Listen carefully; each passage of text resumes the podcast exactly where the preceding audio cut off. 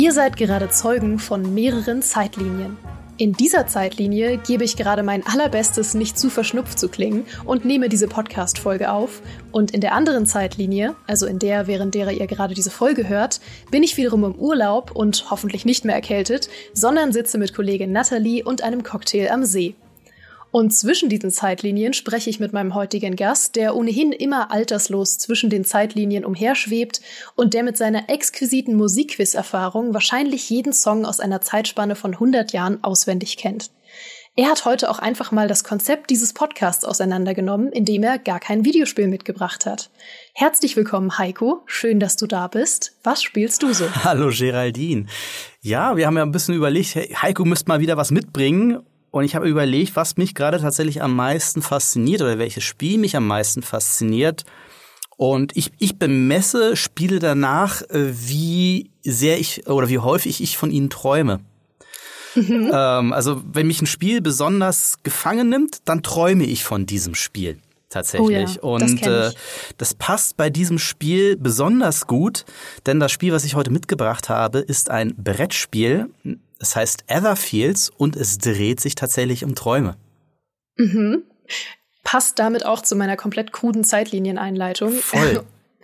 Und ich liebe Brettspiele, aber kleine Warnung für alle, die jemals planen, eins mit mir zu spielen. Ich bin extrem kompetitiv.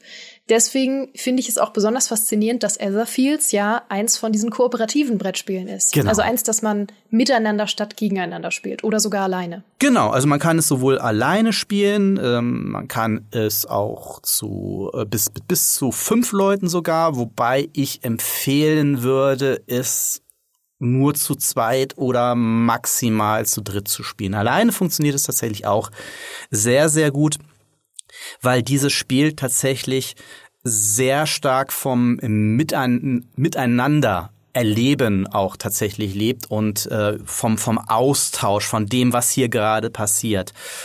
Um äh, weil es geht tatsächlich darum, ähm, man kennt vielleicht so klassische Dungeon Crawler, ne? Also sowas wie Hero Quest ganz am Anfang oder ja, wo man im Grunde genommen durch einen Dungeon läuft und alles weghaut, was sich einen in den Weg stellt. Und dieses Spiel der hat sich selbst Dream Crawler genannt. Das heißt, man erkundet in diesem Spiel Traumwelten und es stellt im Grunde genommen alles auf den Kopf, was ich persönlich von Spielen normalerweise gewohnt bin. Und das finde ich unglaublich faszinierend. Mhm. Wie kann man sich das vorstellen? Also das Setting impliziert ja schon so ein bisschen, dass man Träume erforscht und dass es vermutlich auch sehr verschiedene Ausgänge von der Geschichte gibt, oder? Das weiß ich tatsächlich nicht, weil ich es noch nicht durchgespielt habe und es okay. unglaublich äh, umfangreich ist. Also es gibt in diesem Spiel, keine Ahnung, irgendwas so 40, 50 Träume. Ähm, es ist wahnsinnig umfangreich.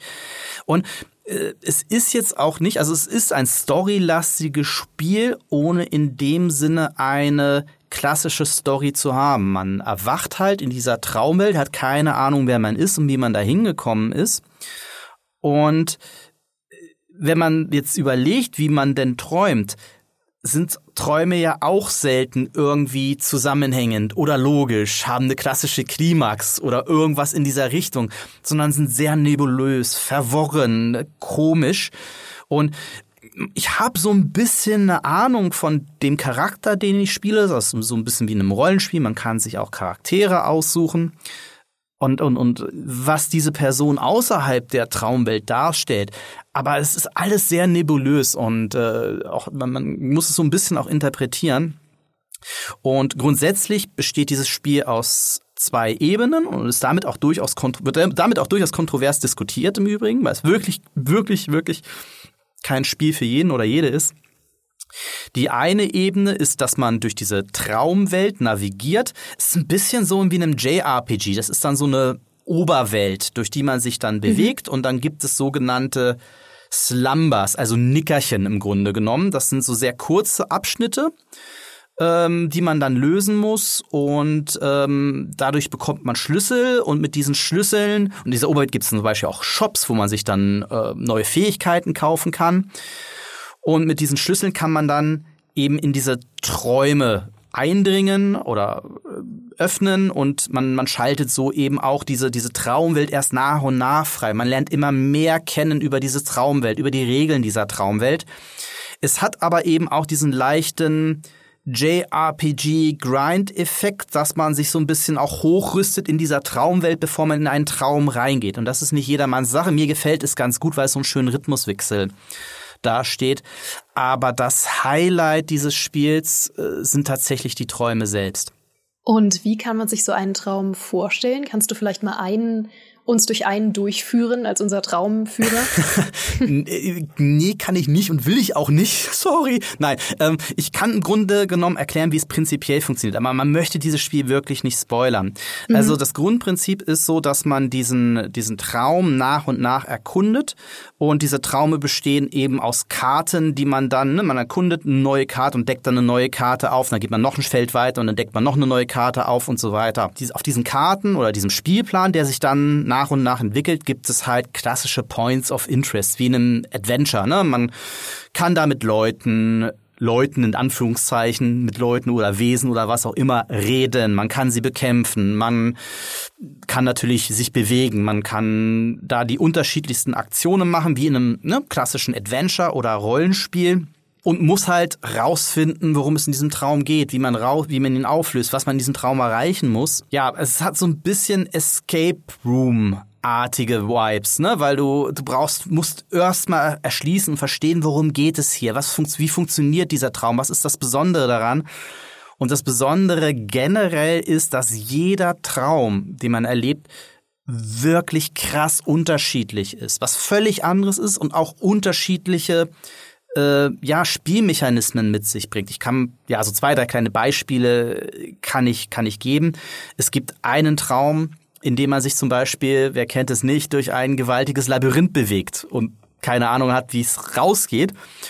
Und da ist zum Beispiel der Twist, dass man dieses Labyrinth aktiv verändern kann, indem man zum Beispiel die Karten dreht. Und häufig ist in den Träumen das auch so, dass das, was am Anfang der Traum ist, sich dann auch noch im Laufe des, der Partie entwickelt, weil wenn man bestimmte Dinge rauskriegt, dann legt man wieder neue Karten über die bereits existierenden Karten drüber wodurch sich dann wieder die Welt verändert und vielleicht auch neue äh, Points of Interest oder Dinge plötzlich möglich werden, die man zunächst für unmöglich gehalten hat.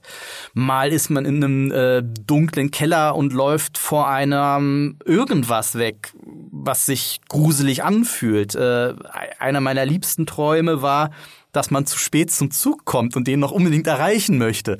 Auch ein ganz großer Traumklassiker. Also es bedient sich typischer Traummotive, und interpretiert die, diese dann auch spielerisch, indem es dann diese, diese Welt, die man dort erkundet, ähm, dann auch krass verändert. Und rein mechanisch ist es im Grunde genommen ein, ein Deckbilder. Also man hat ein Set an Karten, ähm, mit denen man dann Aktionen ausführen kann. Und es gibt eben Bewegungsaktionen, Kampfaktionen und Gesprächs- bzw. Interaktionsoptionen, ähm, die dann entsprechende Fähigkeitenwerte brauchen. Kampf braucht vielleicht äh, ja zehn rote äh, Fähigkeitspunkte und jede Karte hat eben diese Fähigkeitspunkte. Dann musst du halt genügend Karten sammeln, um auf diese Fähigkeiten zu kommen, eben auf diese zehn zum Beispiel. Der Witz an der Sache ist aber, dass jede Karte noch eine Spezialfähigkeit hat die dann vielleicht mal eine Kampffähigkeit verdoppelt oder die es dir ermöglicht, wem anders zu helfen oder die es dir ermöglicht, einen Gegenstand zu craften, die der, der dir vielleicht irgendwann nochmal nützlich ist. Das heißt, du musst ständig abwägen, brauche ich diese Karte jetzt, um diese, diese Aktion durchzuführen oder könnte die später nochmal nützlich werden? Ich behalte sie lieber auf der Hand, was einfach von der Grundmechanik total spannend ist. Und natürlich hat auch jeder Charakter, äh, eine andere, andere Fähigkeit, ein bisschen andere Ausprägungen, ohne dass sie sich jetzt ganz krass voneinander unterscheiden würden, aber schon genug, dass es halt auch spannend wird, kooperativ dazu zu spielen. Du hast jetzt schon erwähnt, dass du es noch nicht zu Ende gespielt hast. Ähm, gut, ich kenne mich aus mit langen Brettspiel-Sessions, aber als ich nachgeschaut habe, wurde angegeben eine Schätzung von 50 Stunden für eine Kampagne. Ja, locker. Und da war ich schon, da ist mir schon ein bisschen die Kinnlade runtergeklappt. Deswegen zwei Fragen.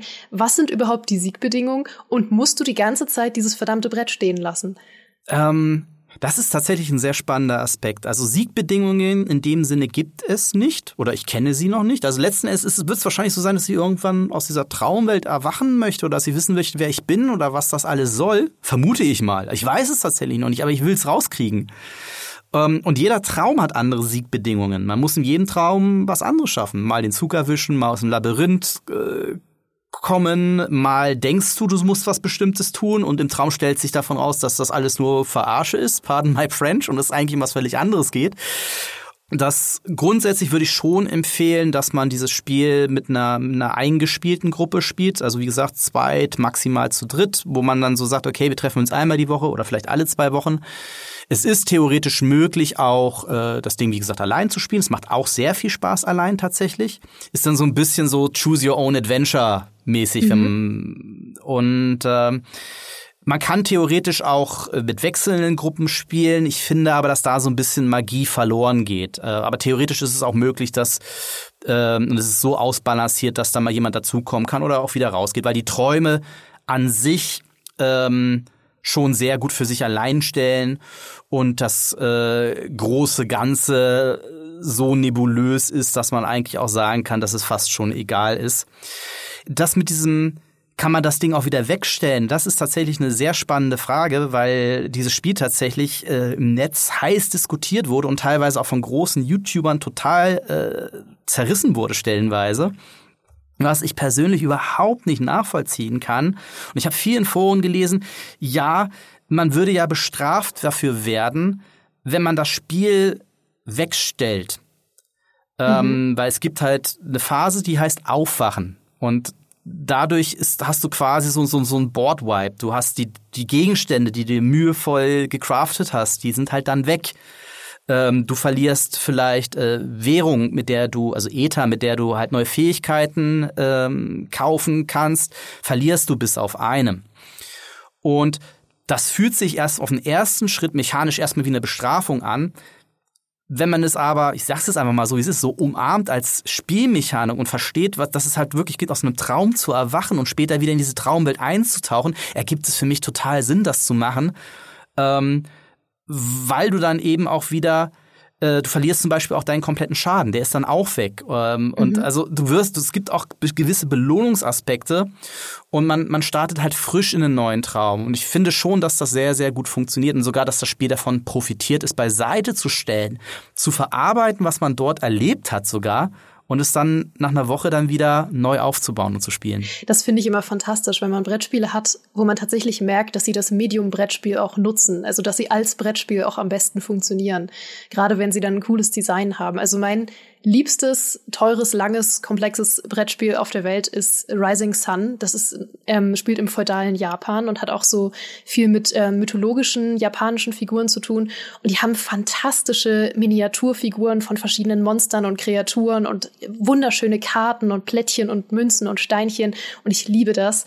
Was hat Etherfields da so zu bieten? Ich würde behaupten, dass Etherfields in Sachen Produktionsqualität mit das Schönste und Beste ist, was es derzeit gibt. Also es ist mhm. unfassbar, ähm, wie das Art-Design dieses Spiels ist. Die Miniaturen, die sowohl in der Core-Box sind und die reichen auch völlig aus, um es normal zu spielen, aber es gibt noch eine extra Box mit Miniaturen äh, die man dann austauschen kann gegen Marker und diese Miniaturen sind so fantasievoll und so hochwertig, dass es nicht mehr feierlich ist. Also äh, in Sachen, wie es so schön heißt, Tischpräsenz äh, gibt es wenig, was man, was da mithalten kann. Und wenn man das sieht, möchte man es spielen. Es ist aber, wie, wie gesagt, äh, insofern, es braucht Einarbeitung, es ist ein komplexes Spiel. Es ist nicht für jeden.